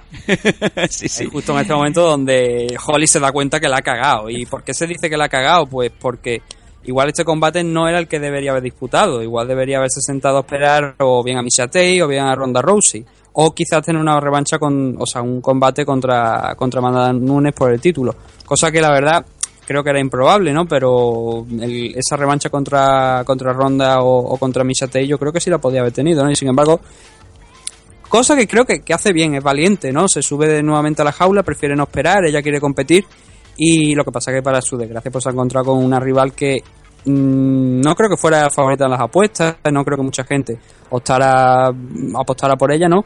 Pero sí que conforme iban pasando los rounds, mm, yo te lo he dicho, ¿no? Esta mañana estaba viendo el combate y es que es, es una gozada verla. Eh, tiene técnica, tiene velocidad y da igual que sea más pequeña. Eso, como te digo, en el caso de en este enfrentamiento contra Holly Holm, igual contra una grappler, eh, a lo mejor contra Am- Amanda Nunes, que como tú bien has comentado, fue la, la última derrota que tuvo, igual contra Amanda lo vuelve a pasar mal. Pero, oye, contra un strike que, ya te digo, siendo más pequeña, ha demostrado que, que puede y que puede de una manera solvente y muy, muy interesante. Ahora el futuro de, de esta división Bantamweight de, de UFC. Bueno, has- comentado a Amanda Nunes, eh, espera rival. Obviamente iba a ser Holly Ujú. Holm si podía haber pasado por encima de la peruana, no fue el caso. Y esto. De hecho, de hecho hemos abierto una encuesta en MM Adicto. Vamos allá. Para. Sí, una encuesta. un- un- lo- los resultados de la encuesta. Carmen, Carmen, los resultados de la encuesta. Hola, buenas madrugadas, chicken. Eh, hemos preguntado, como te digo, a los oyentes que quién debería ser la próxima retadora al cinturón de Amanda Nunes. Antes de ponerme con los resultados, por favor, cuando ponga una encuesta, lleva uno, tiene unas opciones, marca las opciones, a no ser que haya una opción que diga, como he compuesto aquí, que, que otra, otra de las luchadoras y que comentéis en, en Twitter cuál puede ser, pero si está las opciones, dale porque me descuadráis los porcentajes. Exactamente. Así que no, voy a pongáis, no pongáis como la cuarta, ¿no? Eh, to- Todas las respuestas anteriores son correctas. O luego está la quinta que es Conor McGregor, ¿no? Que es el que se apunta a todas. Sí, con el McGregor el comodín. El comodín y, y- y la plataforma ideal para hacer dinero a costa de no tener ni puta idea. Exacto. Vamos a ver qué Las cuatro, bueno, los tres, las tres personas que hemos dado, los tres nombres que hemos dado como posibles retadores de Amanda Nunes son Valentina Sechenko, Ronda Rousey, Misha Tate y adicionalmente, como digo, hemos puesto una opción que es otra para que la gente pues también nos aportara su punto de vista. Que de hecho, que de hecho debería de ser eh, Juliana Peña. Efectivamente, ese, ese es el nombre que, que nos han dado dentro de las opciones. eh, Bueno, vamos con los resultados. Vamos allá. La que menos opción ha tenido es esa opción de otra, pero sí que nos han dado el nombre de, Juliana Peña, porque mm, viendo el trabajo que, que ha hecho y que ronda, porque no está por la labor, nos comenta Cesario Hernández en Twitter, que, que debería ser Juliana, ¿no? La segunda, Emisha Tate, que como todo el mundo sabe, pues cayó en UFC 200 de manera trepitosa contra Amanda Nunes. La siguiente es la encuesta, que vendría a ser la segunda, es la propia Valentina Sechenko, Y en el, en el primer puesto de esta encuesta tenemos a Ronda Rousey con, con un 40% de, de las personas que, que no han dado su voto, opinando que debería ser Ronda la, la que se enfrenta a Amanda Nunes cuando vuelva, que todavía está por ver el futuro de Ronda Rousey si puede ser en UFC 205 o, o no. Yo creo que me parece que además Holly Holm ha comentado que le gustaría enfrentarse a ella, pero chica igual ya es tarde, ¿no? Sí, eh, bueno, todo el mundo ahora está cogiéndose pues eh, como un clavo ardiendo a ese UFC 205, que es el, eh, el evento que va a debutar en, en Nueva York. Y pues obviamente la gente quiere ver supercombates. No quedan muchos combates a cerrar ahora mismo. Queda Chris Weidman como de los eh, cerrojos prácticamente, que seguramente peleará contra Luke Rockhold. Y, Y es- Rojo, que por cierto también se ha lesionado recientemente. Vaya por Dios, pues no lo sabía yo, pero vaya, vaya desgracia. Y claro, eh, el hecho es que todo el mundo quiere ver esa Ronda Rousey regresando al octógono, pero Ronda Rousey es como bro, que regresará cuando quiera. La siguiente pregunta es si se sigue comiendo la manzana. Eh, entonces, Nathan, nos montamos aquí un Dana White, nos montamos aquí un UFC de combates que no tienen sentido y programamos como si fuera un Nick Díaz, eh, Nate Díaz, perdón, Conor McGregor 2, una Amanda Núñez contra Ronda Rousey, nos saltamos al resto. Bueno, eso es la especialidad de, de UFC hoy día. Eh, la especialidad de UFC, como te digo, es saltarse rivales y hacer los combates que son básicamente los que van a marcar grandes números y van a hacer mucho dinero. El- eh, se entiende en parte porque es una empresa privada y obviamente las empresas se mueven por dinero, pero desde el punto de vista del deporte creo que no es adecuado, por lo menos para mí, que Ronda Rousey sea la próxima retadora. Creo que se lo tiene que ganar y además, ¿por qué? Porque desde ese entonces ha estado Holm como campeona, ha estado Michelle como campeona y ahora está Amanda Nunes. Sí, una persona que ha perdido contra. no te estoy diciendo ni contra la última campeona, te estoy diciendo con la anterior. Si ha perdido y no ha vuelto a disputar un combate, me parecería muy injusto para gente como precisamente, como nos comentaba el oyente, Juliana Peña. eh, sería muy injusto que Ronda Rousey tuviera la primera oportunidad de enfrentarse a Amanda Nunes. Yo creo que tiene que mm, realizarse mm, combates antes, un combate contra Holly Holm, un combate contra Misha Tate o contra la propia Juliana Peña y de ahí ya elegir retadora para, para el título de, de Amanda Nunes, pero Ronda Rousey creo que es una mala opción hoy día. Pues eh, bueno, lo ha dicho Nathan Hardy, un saludo y muchas gracias a todos los que habéis eh, colaborado en esta encuesta que Nathan ha montado esta misma tarde. Un saludo sobre todo y muchas gracias por eh, apostar por MM Adictos, no solamente en Twitter, también apostar y contestar en el Facebook y sobre todo en eh, mmadictos.gmail.com. Ahí estamos y respondemos todo. Bueno, pues queda dicho, ¿no? Prácticamente este, este evento, 10.200 personas de asistencia y una bolsa total de un millón de dólares, Nathan, que son 1.450 millones de euros al cambio, ¿verdad? Sí, no, Sí, esta sí. vez creo que no. la- espero que le haya quedado claro suficientemente a los oyentes el precio, Sí. el, o sea, el precio, el- la cantidad, ¿no? Porque la última vez eh, dijimos 4 billones, cuando nos estábamos refiriendo a 4 billones, estamos hablando de cifras americanas. Obviamente. Yo, por ejemplo, digo takedown, o digo throw, o utilizo términos de estos. Yo me refería a 4 billones de, eh, de dólares de América, de Estados Unidos, sin hacer el, el equivalente aquí a España, que es diferente lo- los billones de allí a los billones de aquí, obviamente. Claro, claro, claro. Aquí se tienen más millones que allí. Eh, bueno, muchas gracias igualmente a, a los oyentes que, que aportan su granito de arena. Eh, Entre todos hacemos mejor memeditos o no. Venga, que nos vamos a ir al eh, pase final, a hacer así con la manita. Y Nathan también tiene que comentar algo de Rising mientras va sonando la música de despedida aquí en memeditos.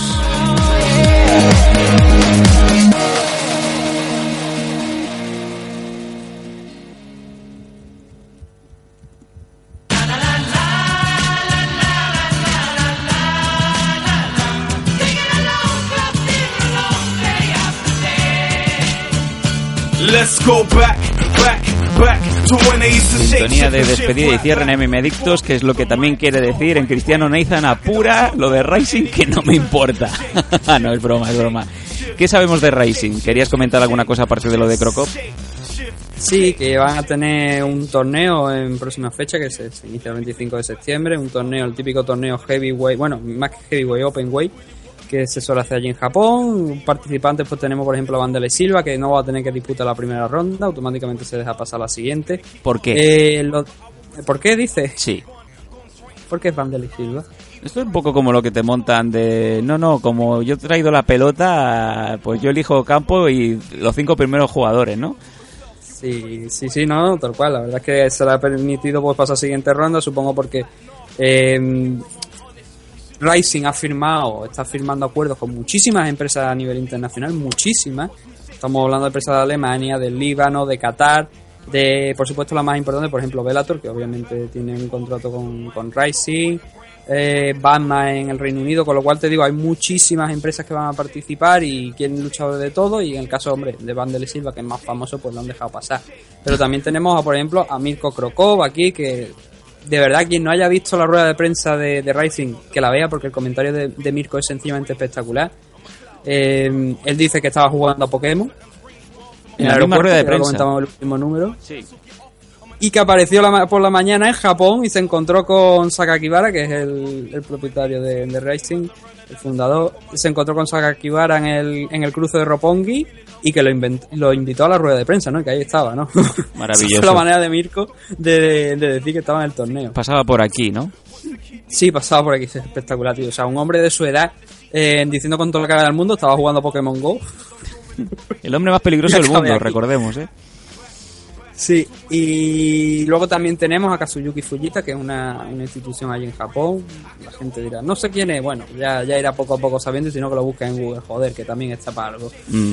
Eh, que se va a enfrentar contra Baruto. Baruto es un hombre muy pesado, literalmente un super heavyweight. Este que no ya ha peleaba- experiencia en Rising y que vuelve aquí al torneo. ¿Este no peleaba con Catalina, SWA? ¿Marot, ¿Maruto? ¿Neida? que habrá sido de, de Catalina, la verdad, que no sé. Y como te digo, esos son, lo que de momento solo conocemos esos cuatro nombres, ¿no? A Mm. Vanderlei, a Mirko y este enfrentamiento que ya se anunció entre Maruto y Kazuyuki Fujita. Pero hay mucho más por llegar, también se ha anunciado para la cara a, a Rena, a Arsen Yamamoto, a... Ay, no me acuerdo cómo se llama esta chiquilla ahora, pero a Gaby García, por ejemplo, también va a estar, que Gaby ha dicho que le gustaría participar en este torneo Openway. Eso significaría enfrentar a Gaby García contra hombres, pero oye, por tamaño podría ser perfectamente. Gaby García, que es un freak of nature, que por cierto, es nota mental. eh, si queréis, promotores españoles, contar con Gaby García para, yo que sé, AFL 11, ahora que está la World Series Fighting, tengo la luchadora perfecta para Gaby García, mi amiga Alpha Female. Una alemana que va a hacer la transición ahora al MMA y de hecho está entrenando con Peter Sobota. Otro toro de, de metro anunciado. 85. ¿Ah, no? Bueno, pues ya lo anuncio yo. Venga. ¿Qué más da? Hay, hay rumores, ¿no? Hay rumores, pero No, no. te lo digo yo. Pero no está anunciado por- de manera oficial, ¿no? Ese debut de Alpha Female, pero oye. Se me ha colado. Y precisamente, además te lo comentaba, yo creo que hay luchadoras. Alfa tiene un tamaño, Gaby García también tiene un tamaño considerable, importante y va a ser complicado encontrarle rival. Así que, oye, ¿por qué Pues- no? Yo creo que Alfa, ya que se le conoce en Japón, podría tener una oportunidad de participar en, en, en Rising y además de manera efectiva. Pues Fran, ¿qué te iba a decir? Eh, por un bocadillo y, y- y la cama en la litera, te viene alfa. Considéralo porque entretenimiento, desde luego, lo va a tener. Ahí está. Uy, entretenimiento. No va a dormir toda la noche. Eh, pues lo dicho, Nathan, estaremos al tanto de Rising, las noticias, cómo se van desarrollando. Desde luego, pues nada, que decir, ya cre- creo que ha quedado todo ya expuesto en este MMA Adictos 144. La grandísima noticia de- del acuerdo entre AFL y el World Series of Fighting Global. También los eh, positivos de Lesnar y de John Jones, el repaso mm, coherente y rápido de la car de, de este Shevchenko contra Holm y las cuatro notitas divertidas de siempre de cada programa. Lo dicho, Nathan, ha sido un placer eh, tenerte una semana más en MM Adictos y ya veremos, ¿no? La semana siguiente si hay programa o nos esperamos tres semanas, ¿no? Como, como es de recibo. Veremos, veremos porque mm, hay cosas, la verdad que no, sé cuál es, qué es lo siguiente de USC, la verdad que no tengo ni mucho. El siguiente ya es el UFC 201 Robbie Lawler contra Tyron Woodley. Sí, bueno, y además que estoy- sí, sí, es el próximo fin de semana, con lo cual supongo que sí, que si todo va bien, pues estaremos aquí comentando ya este gran evento. También pretendo ver Pancrase 279, que tenía una buena cara, la gente que, que nos escuche, que, igual no conoce, ya te digo, encienden, no ven a nadie, ven a lo mejor a Rin Nakai y dicen, ah, esta tía sí la conozco, eh, Mm. pero también estaba Yushi Okami, Jonathan Brooking ya quizás demasiado, pero también ha sido participante de UFC. ganador de un Ultimate Fighter. Y luego también está eh, Antonio Cortés Chiquetete, también ganador en su casa de eh, Tú o Yo. Y fue... Sí, de lanzamiento de, de- de cara, ¿no? Sí. Y Coge- pero eso, ¿no? La cara de, Pancrase es muy, muy, muy interesante, recomendada de ver la gente que no solamente vea UFC, en, en el Fight Pass se puede encontrar, así que le echen un ojo porque muy buena cara, la verdad. Que estaba yo pensando una cosa, eh, ¿sabes esos programas de, de ciencia, no? Que, que a veces llaman a luchadores de UFC, ¿no? Para ver la potencia de la patada. Sí. Del Pues- guantazo con la mano abierta. Sí, sí. Sé por dónde va la cosa. el guantazo con la mano abierta de Antonio Cortés, ¿no? O sea, no vamos a poner la cara de su, de su exmujer, obviamente, para la prueba, pero sí que podías poner ahí, pues, no sé, una guantilla o algo, ¿no? Y ves la, la onda expansiva, ¿no? Un duelo a muerte entre él y En- e Inoki. Pues seguro que gana Chiquetete, que tiene más experiencia. En fin, queridos amigos, ha sido un placer. Muchas gracias, Nathan. Eh, nos vemos la semana que viene, si Dios quiere, aquí, en el MM Adictos, que ya será el 145, desde Málaga, desde Benalmádena, desde China, desde donde sea, MM Adictos. Siempre en tu casa, disfrutando, como siempre, de las mejores noticias de aquí de allí, con ese sentido de humor que nada más tenemos nosotros. Venga, nos vemos en una semana. Hasta luego, amigos. Now, if you had these powers coming now, what would you do? Would you morph into the devil? Would you help improve the foundation of society? What would you lose? Or would you morph into a yard and help your mama to move? I need some new shoes, about to turn my feet into some Jordan 3s. The skin on my legs form a pair of denim jeans. To morph a wrist into a gold watch, I'm linged up.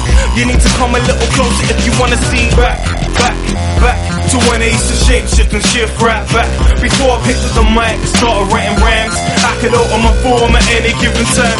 Shape, shift, shape, shift, shape, shape, shift, shift, shape, shift, shape, shift, shape, shift, shape, shape, shift, shift, shape, shift.